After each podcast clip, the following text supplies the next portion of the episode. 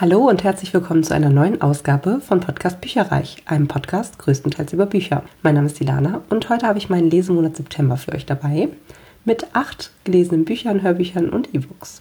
Sorry für meine nasale Stimme übrigens. Ich kämpfe noch mit den letzten Auswirkungen einer Erkältung wie man wahrscheinlich sehr, sehr unschwer hören wird. Aber ich möchte euch trotzdem erzählen, was ich alles so gehört und gelesen habe diesen Monat. Und zwar habe ich begonnen mit Der Gesang der Flusskrebse von Delia Owens. Aus dem Hörbuch Hamburg Verlag habe ich die ähm, Hörbuchversion gehört mit 11 Stunden 28 Minuten Laufzeit aus dem Jahr 2019. Und zwar habe ich das gehört, weil ich gerne den Kinofilm sehen wollte mit einer Freundin. Und es hat auch einigermaßen gut geklappt. Ich war so bei der hm, Hälfte ungefähr, würde ich mal schätzen. Dann haben wir uns den Kinofilm schon angeschaut und ja, dann habe ich den Rest quasi hinterher noch äh, zu Ende gehört. Und es hat mir sehr, sehr gut gefallen tatsächlich. Gelesen wurde das Ganze von Luise Helm. Das ist eine meiner liebsten Sprecherinnen. Die macht das immer so toll und irgendwie auch immer so schön melancholisch. Und hier hat sie an einer Stelle zwischendurch sogar richtig schön gesungen. Und ja, gefällt mir immer sehr, sehr gut mit ihr. Und sie hat auch 133 Ergebnisse auf Audible, um das mal so ein bisschen einzusortieren. Es ist ein melancholisches und auch, finde ich, langsam erzähltes Buch über ein junges Mädchen namens Kaya aus einer eigentlich großen Familie, die aber nach und nach von Mutter, Geschwistern und dem Vater verlassen wird und irgendwann ganz allein in der Wildnis Carolinas in der Marsch aufwächst. Sie schlägt sich auch durch, geht aber nicht zur Schule, lernt einen netten Jungen kennen, der ihr Lesen und Schreiben beibringt und gerät irgendwann an den falschen Mann, als der nette Junge zum Studieren wegzieht. Ab und zu springen wir in die nahe Zukunft, wo ein beliebter Stadtbewohner tot unter dem Feuerturm aufgefunden wurde. Der Verdacht liegt nahe, dass er gestoßen wurde und Kaya gerät unter Mordverdacht. Was ist passiert und wird Kaya zum Tode verurteilt? Es war gespickt mit leisen, aber unter die Haut gehenden Gedichten, Naturbeschreibungen und auch wirklich schönen Sätzen. Und die Marsch breitet sich so, so richtig vor dem inneren Auge des Lesers aus. Ich fand es beeindruckend, es hat irgendwie auch nochmal lange nachgehalt und es war auch sehr aufrührend. Ich fand es echt gut, besonders das letzte Viertel. Also einfach ein insgesamt schönes Buch, was ganz leise, sanft und langsam erzählt wird, was sich aber wirklich, wirklich lohnt. Den Film habe ich, wie gesagt, auch geschaut. Den fand ich auch sehr gut. Hier ist tatsächlich einiges gestrafft und die Erzählstruktur ein bisschen anders. Wahrscheinlich, damit man auch ein bisschen mehr am Ball bleibt und mitfiebert. Bei diesem Mordfall eben dann auch und der daraus äh, entstehenden Gerichtsverhandlung. Aber beide an sich sind, glaube ich, echt sehr cool. Kann man sich beides auf jeden Fall angucken oder durchlesen und gibt dem anderen keinen Abbruch. Ist aber auch noch unterschiedlich genug, dass es sich auch lohnt, sogar beides dann zu lesen und zu gucken. Was ich verrückt fand, war, dass die Biografie der Autorin doch einige Parallelen zu ihrer Geschichte aufweist. Zum Beispiel die Naturverbundenheit, ähm, die wissenschaftliche, aber auch schriftstellerische Karriere und sogar die Anschuldigungen des Mordes, verrückterweise, die aber nicht final aufgeklärt wurden, wenn auch in einem anderen Zusammenhang und Motiv. Also sie ist irgendwie Wildhüterin gewesen in Afrika. Da hat sich irgendwie äh, mehr oder weniger der, der äh, Vorwurf gefestigt, dass sie in ihrer Zeit dort mit ihrem Mann und ihrem Sohn, dass da einige Jäger sozusagen zu Tode gekommen sind. Und unter anderem ist es wohl auch so gewesen, dass irgendein äh, Filmteam auch dabei war und selbst da hat sich irgendwie vor laufender Kamera ein Schuss gelöst und einer ist gestorben, wo irgendwie die Schusswaffe hatte, wo glaube ich der Sohn irgendwie abgefeuert und es wurde nie richtig aufgeklärt, weil so richtig konnte man es nicht sehen irgendwie, also ganz, ganz merkwürdig, sicherlich auch andere Zeiten nochmal, aber eine ganz äh, eigentlich so beklemmende Parallelen möchte ich mal sagen. Aber alles in allem würde ich dem Buch vier Sterne geben. Dann habe ich zu einem E-Book gegriffen und zwar zu Clockwork Prince von Cassandra Clare. Ist aus dem Arena bzw. Goldman Verlag. Habe ich dann via Online ausgeliehen und dann eben auch gelesen. Mit 608 Seiten mal wieder ein ordentlicher Klopper aus dem Jahr 2012. Ich hatte ja eigentlich eine Leserunde im August dazu, habe mir dann da auch nachträglich die Meinungen durchgelesen ähm, und kam einfach nicht rechtzeitig dazu, das durchzulesen. Deswegen habe ich das dann Anfang September nachgeholt und es war wieder sehr spannend, emotional und auch mit Humor gespickt, wie man das eigentlich so kennt. Tessa, unsere Protagonistin, ist weiter auf Antwortsuche, warum sie eine mächtige Gestaltwandlerin ist. Ihre Eltern können eigentlich nicht so richtig ihre Eltern gewesen sein oder müssen ein dunkles Geheimnis gehabt haben. Leider kommen wir Leser der Antwort auf diese Frage hier nicht wirklich näher in diesem Band. Dafür muss sich die junge Schattenjägerin Charlotte durchsetzen, um die Leitung des Londoner Instituts zu behalten. Und außerdem entstehen entstehen etliche Liebesbande, die unter anderem auch ein Liebesdreieck beinhalten, wovon ich ja normalerweise nicht so der Fan bin. Hier war es aber auf jeden Fall voll emotional und man litt auch mit den Beteiligten sehr mit. Das historische Setting mit, ja, zum Beispiel alten weißen Männern mit sexistischen Ansichten und auch mit, diesem, mit dieser ganzen Bedienstetenstruktur macht es mir teilweise auch ein bisschen schwer. Deswegen mag ich momentan die City-Off-Reihe ein bisschen lieber, so grundsätzlich. Auch von den Zitaten und Liedern, die hier an jedem Kapitel anfangen und oft auch im Buch selber äh, vorkommen. Bin ich jetzt nicht so ein Riesenfan, das ist aber in der anderen Reihe tatsächlich ebenso. Dem ja, beginnt eigentlich jedes Kapitel und jeden Abschnitt nochmal mit einem Zitat, die mir jetzt nichts geben, sagen wir es mal so. Ähm, aber alles in allem war es unterhaltsam, actionreich und emotional aufwühlend. Ich gebe dem Buch vier Sterne. Dann habe ich zu einem Titel gegriffen, wo ich das den ersten Band dieser Dilogie im Beginn des Jahres gelesen hatte und den super fand, beziehungsweise aufwühlend und krass und man denkt viel drüber nach sozusagen über die Reihe und oder über das Buch. Und da wollte ich dann sehr, sehr gerne noch den Nachfolger, den sehr, sehr späten Nachzügler sozusagen auch noch dieses Jahr lesen. Und das habe ich jetzt hiermit getan und zwar ist die Rede von Die Zeuginnen von Margaret Edward. Das ist bei Osterworld Audio Verlag erschienen mit 13 Stunden 9 Minuten Laufzeit aus dem Jahr 2019 und gesprochen von Leslie Melton, Eva Meckbach, Inka Löwendorf, Vera Telz und Julian Mehne, aber der nur ganz kurz zum Schluss. Wie in der Danksagung der Autorin auch zu lesen ist dieses Buch 34 Jahre nach der Reporter Markt entstanden, weil einfach viele Leser wissen wollten, wie der fiktive totalitäre Staat Gilead zugrunde ging. Und wie man sich bei den vielen Sprecherinnen und dem Titel vielleicht schon denken kann, haben wir es hier mit verschiedenen Zeuginnenaussagen zu tun, die quasi einen Blick hinter die Kulissen in das damalige Leben geben. Tante Lydia, das junge Mädchen Agnes sowie ein frei aufgewachsenes Mädchen aus Kanada namens Daisy, die Gilead von außen betrachtet, werden hier zu Wort kommen. Vielleicht noch mal ganz kurz, also der fiktive totalitäre Staat Gilead ist quasi Science-Fiction-mäßig ein Nachfolgestaat von den USA, wo Frauen nicht mehr viel gelten, wo Männer die reine Macht haben. Frauen müssen zum Beispiel auch, also können kein eigenes Geld haben oder ausgeben. Und ja, es ist ein, ein sehr sexistischer Staat, wenn man so möchte, oder patriarchalischer Staat, wie auch immer. Und es ist so, dass dass Umweltkatastrophen dazu geführt haben, dass auch viele Frauen unfruchtbar sind. Und jetzt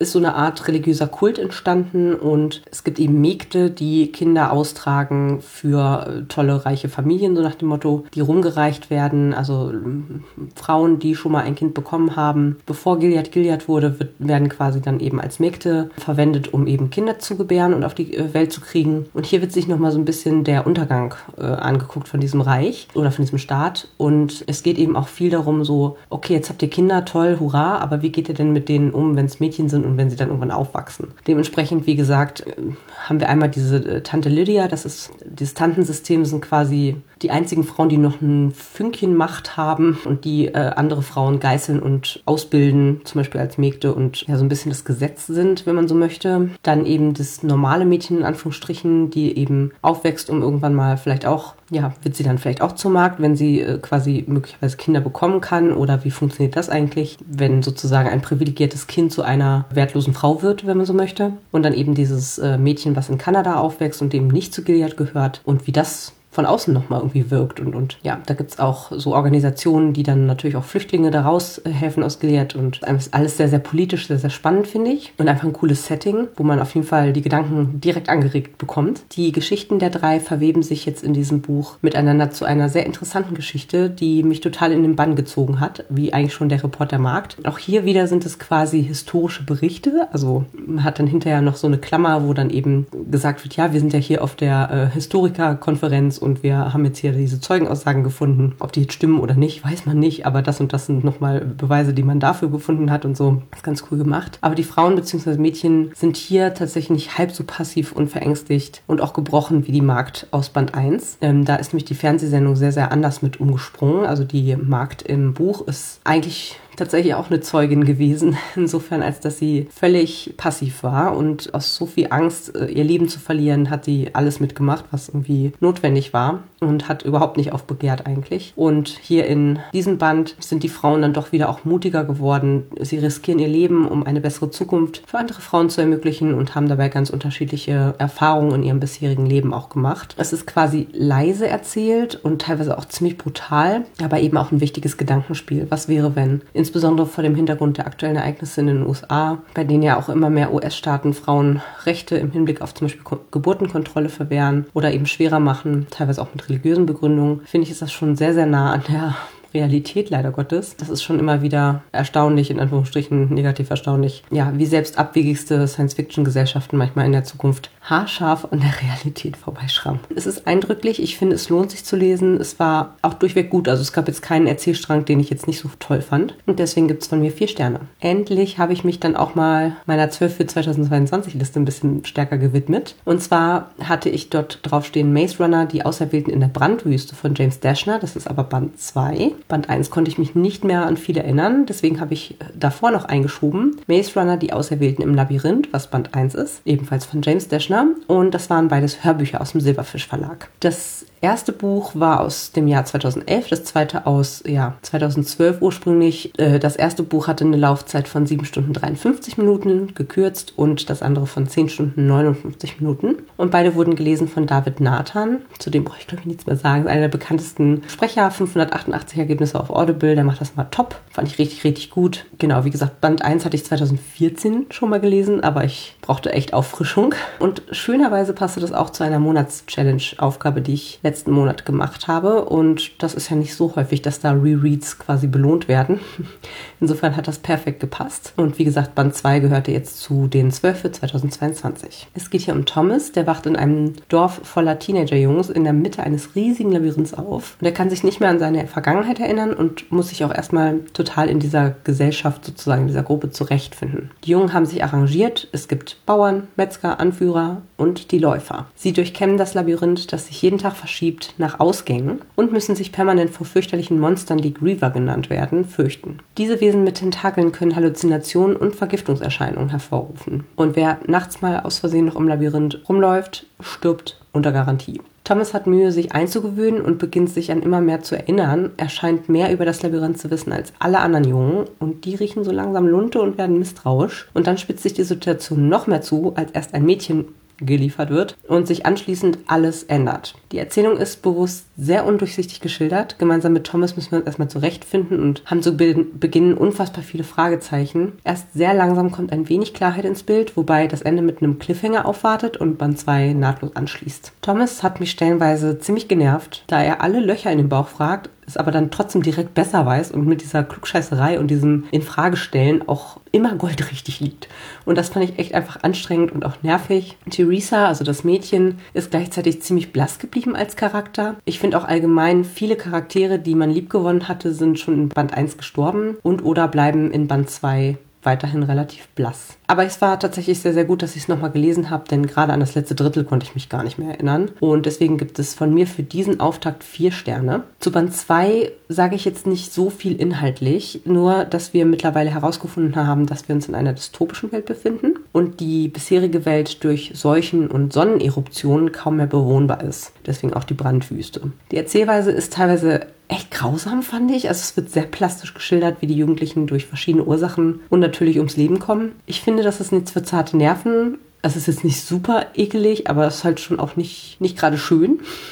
Also ich würde sagen, ab 14 erst lesen wenn es irgendwie geht. Kommt natürlich auch immer auf die Person an, aber hm, ich finde das schon ein bisschen krasser, muss ich sagen. Äh, beim zweiten Band habe ich öfter mit den Augen gerollt, weil es einige Vorkommnisse fand ich einfach super unrealistisch und auch sehr aufwendig für die Verursacher, nur um einen Schockmoment zu erzielen oder Verwirrung zu stiften. Hm, den Jugendlichen wird auch eine wahnsinnige Problemlösungskompetenz zugesprochen, die sie unfassbarerweise auch erfüllen. Dazu kommt, dass die Jungs vom Regen in die Traufe kommen, anstatt zielgerichtet eine Aufgabe zu erfüllen. Also ich bleibe jetzt ein bisschen kryptisch, aber es verrennt sich die durchaus spannende Handlung immer wieder in so unsinnige Nebenstränge. Im Grunde, wenn ich so drüber nachdenke, ist Band 2 eigentlich ein einziger unsinniger Nebenstrang. Deswegen leider wurde ich auch nicht äh, durch spannende oder vielfältige Charaktere besänftigt. Ich finde halt echt, die meisten Jugendlichen bleiben farblos. Thomas kennt teilweise nicht mal ihre Namen, obwohl er nun auch schon seit einigen Wochen mit ihnen unterwegs ist. Und man kann sich gegen das Gefühl nicht erwehren, dass alle irgendwie Kanonenfutter sind, außer vielleicht zwei bis drei leicht charakterisierte Freunde von Thomas, die aber ja trotzdem irgendwie,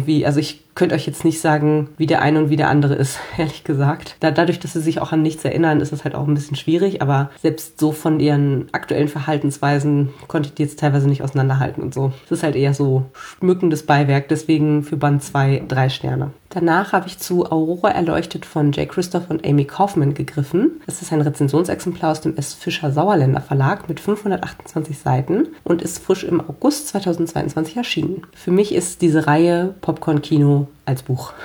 Die Erzählung schließt nahtlos an Band 2 an, allerdings gibt es eine sehr hilfreiche Zusammenfassung der bisherigen Ereignisse bzw. der Protagonisten und wo sie sich zuletzt befanden. Es ist ein fulminantes Weltraumabenteuer, bei dem die ganze Galaxis gerettet werden muss. Frisch ausgebildete Friedenssoldaten geraten mitten in den Konflikt, der in diesem letzten Teil auch eine Zeitreisekomponente dazu bekommt. Da stehe ich ja drauf. Leider, leider hatte dieses Buch einige Längen, wo es sich ein bisschen zog und das Ende war wieder recht zuckergussig. So habe ich das auch irgendwie bei Obsidio von demselben Autorenduo erlebt. Aber es gab auch lange Abschnitte, die super spannend und emotional berührend waren. Eine sehr unterhaltsame Reihe, locker leicht und mit tollen Charakteren, insgesamt auf jeden Fall zu empfehlen. Hat mir sogar trotz der besonderen Aufmachung einen Ticken besser noch als die Illumine-Reihe gefallen. Vier Sterne. Das vorletzte Buch in diesem Monat war Die Krone aus Schatten, Seelenraub von Eileen Dierner, ist im W-Readers Verlag erschienen und zwar im Juli 2022 mit 254 Seiten passte es hervorragend zu einer Monatschallenge, wo man ein Buch unter 300 Seiten lesen sollte. Ich habe die Chester Fandoms Ausgabe mit Farbschnitt und die war richtig schön. Außerdem habe ich die erste Hälfte dieses Buches, kann ich direkt verknüpfen, in einem Spa gelesen, weil ich noch Urlaub hatte und mir einen richtig schönen Spa-Tag gegönnt habe. Es ist eine Heist-Story, also es gibt, geht um vier Diebe in einer dystopischen Welt mit großem Fantasy-Einschlag. Die Menschen sind nicht mehr allein auf der Erde. Kalita, magische Wesen, haben die Herrschaft erlangt. Sieben verschiedene Wesen mit unterschiedlichen Fähigkeiten gibt es bei ihnen, die bis auf ihre markanten Augenfarben wie Menschen eigentlich aussehen. Zum Beispiel gibt es eben Gestaltwandler, Seelenmagier, Schattenbezwinger oder auch Herrscher über die Elektrizität. Wir folgen in sich abwechselnden Kapiteln vier Charakteren, die sich auf eine gefährliche Mission begeben. Ketan verbirgt seine wahre Identität vor allen. Er ist der gestürzte Kalita-König, der einst gefürchtet war. Und er will nur eins, seinen Thron zurück. Tamil raubt Seelen, denn sie ist eine der wenigen Seelenmagierinnen, die es noch gibt. Sie ist eine Legende, über die man sich nur im Flüsterton unterhält. Tamil und Ketan verbinden eine lange Bekanntschaft und ihr Wunsch, ihn zu unterstützen, ist groß. Als Tamil den Auftrag erhält, die Seele eines Politikers und auch ein wertvolles Buch in seinem Besitz zu stehlen, trommelt Ketan deswegen noch zwei weitere Kalita zusammen. Kelsey und Lokur. Beide mit bewegter Vergangenheit sollen helfen, den Coup unbeschadet durchzustehen und zu überleben. Doch die sehr unterschiedlichen Personen müssen sich erstmal zusammenraffen,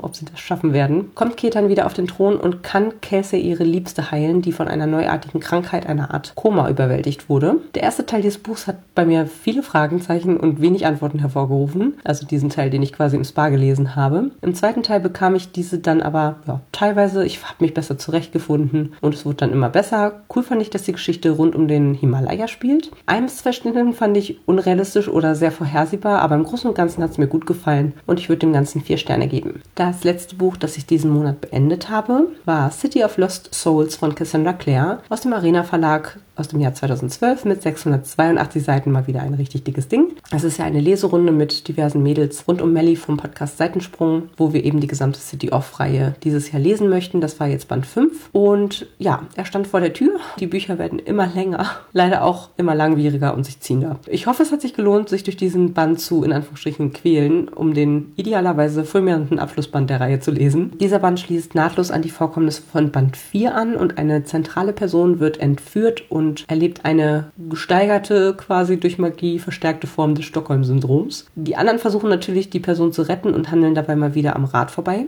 Das Ende lässt dann wieder viele Fragen offen für den abschließenden Band der Reihe, was ich gut fand. Ansonsten hätte eine Straffung dem Buch aber sehr gut getan und der aktuelle Gegenspieler gefällt mir auch leider nicht. Alles ist ziemlich Schema F mittlerweile und insofern war dies einer der schwächsten Bücher der ohnehin nur mittelmäßigen Reihe. Das fanden die anderen auch tatsächlich und ja, gleichzeitig gibt es aber ein, zwei Anspielungen auf die Chroniken der Schattenjäger rund um Tessa, wo ich ja, ja Anfang des Monats Band 2 gelesen hatte. Und das hat mir wiederum gut gefallen. Und auch der Austausch war wieder sehr gut und ich freue mich, dass wir die Reihe bis Ende des Jahres komplett durchlesen ich glaube, ich brauche dann aber tatsächlich 2023 ein bisschen Abstand von Cassandra Clare.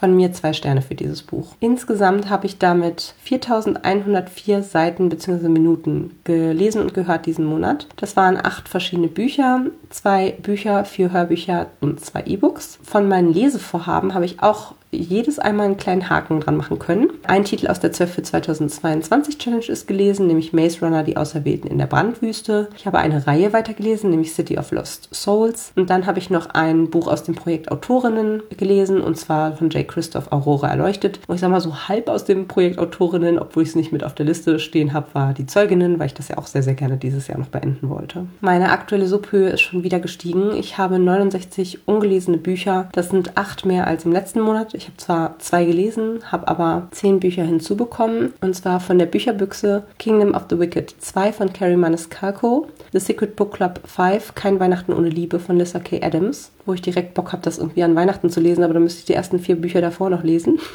Wird wahrscheinlich nichts werden. Dann Eris of Thunder and Lightning und Descendant of Heat and Blaze von Johanna Danninger. Interspace One von Andreas Suchanek. Übrigens habe ich mit Andreas Suchanek mal ein Interview geführt. Könnt ihr gerne mal auf der Webseite schauen. Ist schon eine ganze Ecke her. Emerald Witches von Laura Labas, The Secret to Share von Olivia Date und If We Were a Movie von Kelly Oram sind auch aus der Bücherbüchse zu mir gekommen. Dann habe ich mir gekauft Carrie Soto is Back von Taylor Jenkins Reid für eine Leserunde im Dezember und die signierte Ausgabe von Beryl Keribas Bringerin des Lichts Schattenthron 2 ist bei mir angekommen und deswegen sind so viele zusätzliche ungelesene Bücher. Bei den Hörbüchern konnte ich aber eins abbauen. Ich habe jetzt 104 ungehörte Hörbücher. Ich habe zwar viel gehört, aber auch ein paar Rezensionsexemplare dazu bekommen. Einmal das tiefschwarze Herz von Robert Galbraith und Das Mädchen, das den Weihnachtsmann umbrachte von Val McDermott. Und irgendwie war nicht auf meinem Sub vermerkt bisher Young Elites 1 von Mary Lou, was ich aber schon eine ganze Weile drauf liegen habe.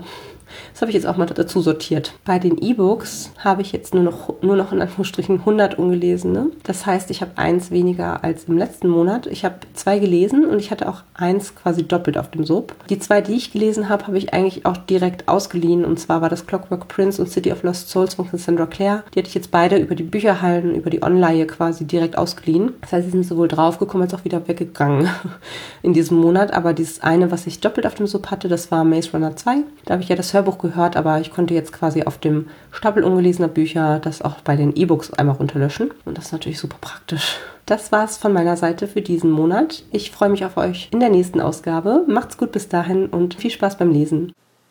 Informationen zu allen Büchern, über die ich heute gesprochen habe, findet ihr auf meiner Website www.bücherreich.net mit UE. Ihr könnt dort oder auf Facebook unter www.facebook.de slash podcastbuicherreich in einem Wort durch mit mir in Kontakt treten. Meine E-Mail-Adresse lautet buicherreich at gmail.com. Wenn ihr diesen Podcast über iTunes abonniert habt, würde ich mich riesig freuen, wenn ihr mir eine 5-Sterne-Bewertung hinterlasst. Dies ist ein privater Buch-Podcast, in dem ich nur meine eigene private Meinung wiedergebe. Wenn mir ein Buch oder Hörbuch kostenlos zur Verfügung gestellt wird, kennzeichne ich es entsprechend auf meiner Website.